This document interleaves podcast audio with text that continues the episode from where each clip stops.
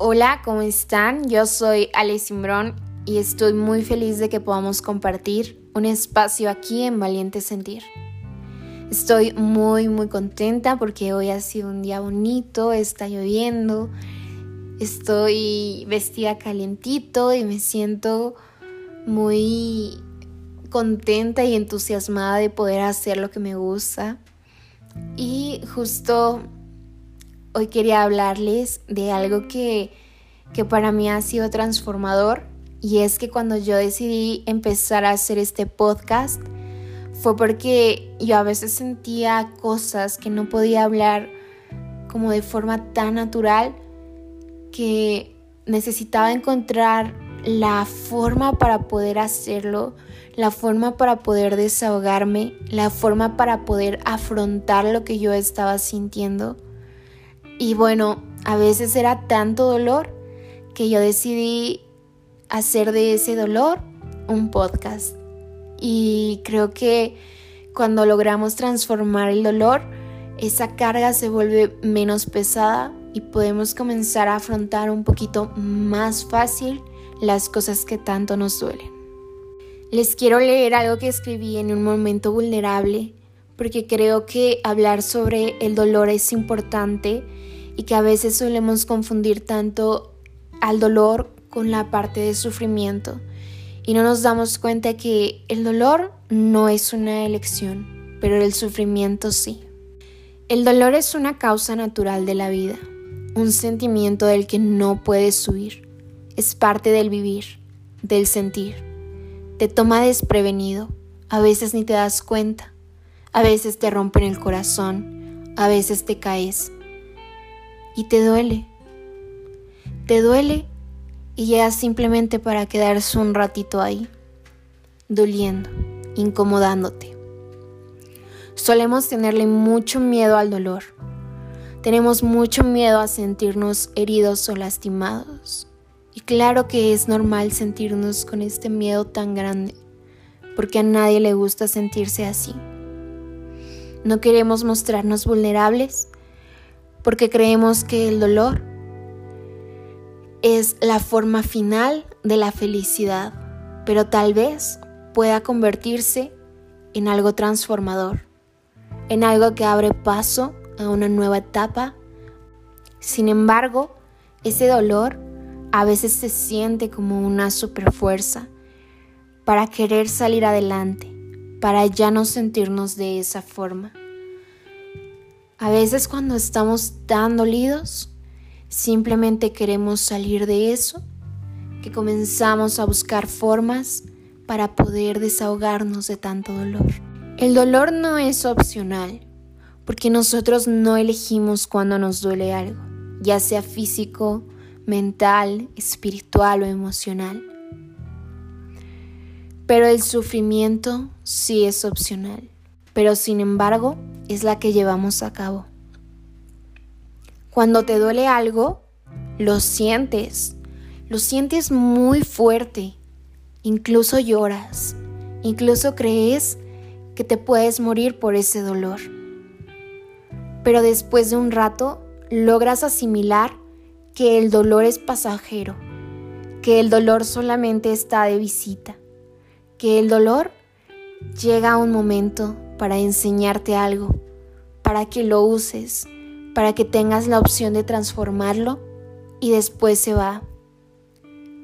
Dejas ir este dolor porque aprendes lo que esto significa. Pero cuando sufres por algo, llega la culpa, la victimización. Crees que eres el ser más malo del mundo y que mereces estar sintiendo ese dolor tan grande. Culpas a cualquiera que esté a tu lado, aunque tal vez no tenga la culpa.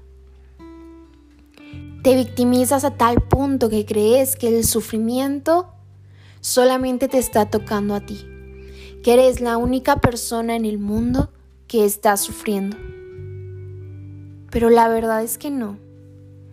La verdad es que tú estás decidiendo sufrir porque podrías hacer algo distinto con eso que sientes.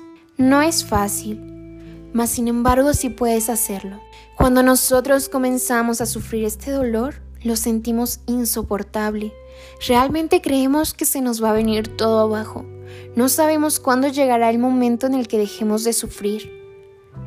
Porque ya no vemos la hora en la que terminemos de llorar, la hora que terminemos de tener este diálogo interno tan insufrible, tan insoportable con nosotros mismos.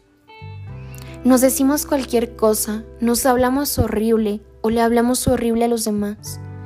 Sufrimos tanto que creemos que tenemos el derecho de lastimarnos aún más o de lastimar aún más a los demás. La verdad es que no. Cuando te duele algo, sería un poquito más fácil que lo aceptaras y que no sufrieras de esa forma que tú tienes para sufrir. Si le soy honesta, yo soy culpable. Muchas veces he sentido dolores muy grandes y he decidido sufrir incluso cuando nos rompen el corazón. Llegamos a un punto en el que terminamos con alguien e inmediatamente estamos pensando en qué canciones vamos a poner, qué canciones tristes vamos a escoger el día de hoy para sufrir a gusto, para llorar más a gusto. Pensamos cuál es la forma más práctica de comenzar a sufrir ya sea culpando al otro, culpándonos a nosotros mismos o victimizándonos, pensando que nosotros somos los seres más buenos del mundo y que no merecemos eso. La verdad es que sí, la verdad es que soy culpable porque infinidad de veces he decidido sufrir en lugar de asimilar mi dolor. He decidido sufrir porque era la forma que yo tenía para sacar todo este dolor que yo sentía. Al menos en mi cabeza no existía otra herramienta, no existía algo más para que yo solamente sintiera una emoción y después la dejara ir. Lamento decirles que hasta el sufrimiento se puede volver una costumbre. Al menos para mí se volvió una costumbre. Llevaba ya tiempo que me dolía algo, que me hacía sentir mal, y entonces comencé a sufrir un día, comencé a llorar un día y después ya no pude parar. Me dolía. Pero incluso cuando el dolor disminuía, yo quería seguir sufriendo. Porque no encontraba otra manera de poder decir lo que yo quería, de poder tener lo que yo quería. Y bueno, la verdad es que sí, soy un poco culpable. Estuve mucho tiempo en un sufrimiento constante que, que comenzó a sentirse como queja una queja hacia la vida, hacia mí misma, hacia las personas, hacia mi alrededor. Hubo un momento en el que yo me levantaba y sufría y antes de dormir sufría. Y así todo el tiempo. Porque pensé que la única forma de llevar a cabo la vida, la única forma de llevar a cabo el dolor, era victimizándome todo el tiempo. Y sí, Tal vez sea raro que alguien acepte que se ha estado victimizando todo este tiempo, pero la verdad es que yo lo hice. La verdad es que un día me di cuenta que tal vez yo no era la persona más buena del mundo, tal vez yo no era la blanca paloma que todos pensaban, tal vez yo también había tenido mucha culpa y tal vez yo también tenía que hacerme responsable de lo que yo sentía y no seguir victimizándome solamente. Pasó mucho tiempo para que yo entendiera que el sufrimiento era una elección, que podía hacer que las personas me lastimaran, que algo me doliera, pero que si yo quería podía elegir cómo sentirme o qué hacer. La verdad es que esto al inicio no tenía mucha congruencia para mí, pues yo decía, ¿cómo le digo a mi depresión que ya no quiero estar sufriendo? ¿O cómo le digo a mi ansiedad que ya no quiero estar pensando en el sufrimiento? ¿En cuándo va a llegar ese, ese momento en el que yo vuelva a estar sufriendo? Así lo percibía antes, pensando que yo tenía una condición increíblemente diferente al resto y que mi depresión no me permitía escoger entre sentir o no sentir. Y digo, al inicio sí, pero después tomé todo eso que tenía y dije, está bien. Mi tristeza es dolor, pero ese dolor no tiene por qué convertirse en sufrimiento. Me costó mucho tiempo salir de eso, casi un año o un año más o menos. La verdad es que a veces sigo siendo víctima de eso. Sigo siendo presa de ese sufrimiento. Sigo siendo presa de la comodidad que me genera el sufrir en lugar de buscar otras alternativas, otras opciones o algo nuevo para no sentirme así. A veces sigo siendo presa, pero ya puedo darme cuenta de eso. El sufrimiento sí es una elección, algo que yo elegí hace tiempo que no quería sentir. Me atreví a hacer algo con mi dolor.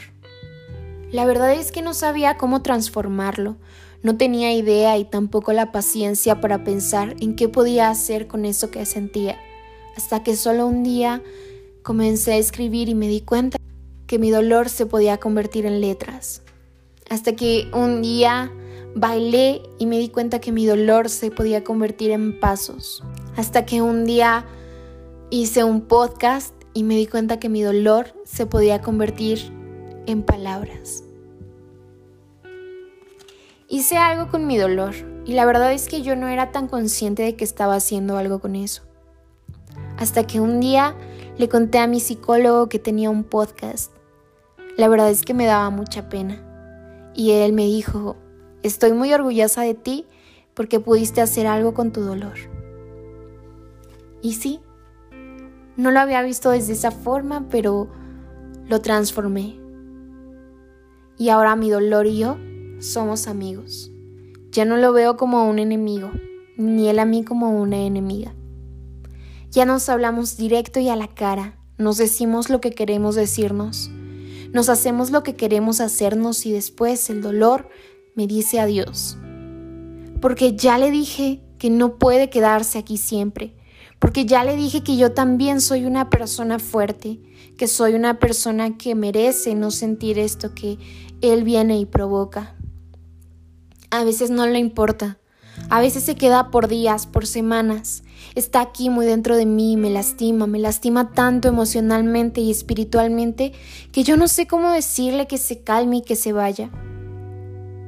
Hasta que solo un día le digo, ¿sabes qué? Puedes quedarte el tiempo que quieras, pero ya no me estés molestando. Solo quédate y quédate ahí y haz lo que quieras, pero déjame en paz, déjame de hablar un rato.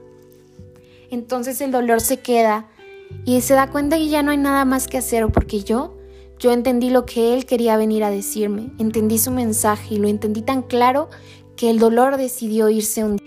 El dolor se dio cuenta que yo lo había transformado, que yo lo había aprendido y que yo lo había asimilado, y que ahora, cuando estaba triste, ya no pensaba en sufrir.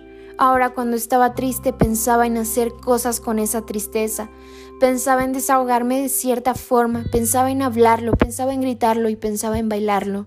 Si me preguntan cuándo empezó este cambio, la verdad es que no sé.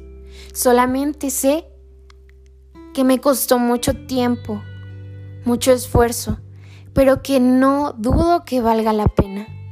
Que valga la pena todo eso que hice para poder entender los mensajes que me traía. Ahora estoy orgullosa, orgullosa de él y de mí. De él porque pudo enseñarme lo que no me gustaba, lo que me lastimaba y lo que no debía de permitir para que él no volviera a visitarme. El dolor me dijo mis límites, el dolor me dijo lo que ya no tenía que hacer, con quién ya no tenía que estar. El dolor vino y me enseñó. Y cuando se fue le di las gracias y cuando vuelve le abro la puerta. Le digo que se ponga cómodo y que aquí voy a estar escuchándolo. El dolor ya no me toma por sorpresa. Al dolor le toma por sorpresa que yo pueda salir adelante. Y la verdad es que al inicio a mí también. Pero ahora, ahora sé que puedo, que puedo transformar mi dolor que vino como un impulso, que aproveché ese impulso tan grande que me dio y que ahora hago arte con mi dolor.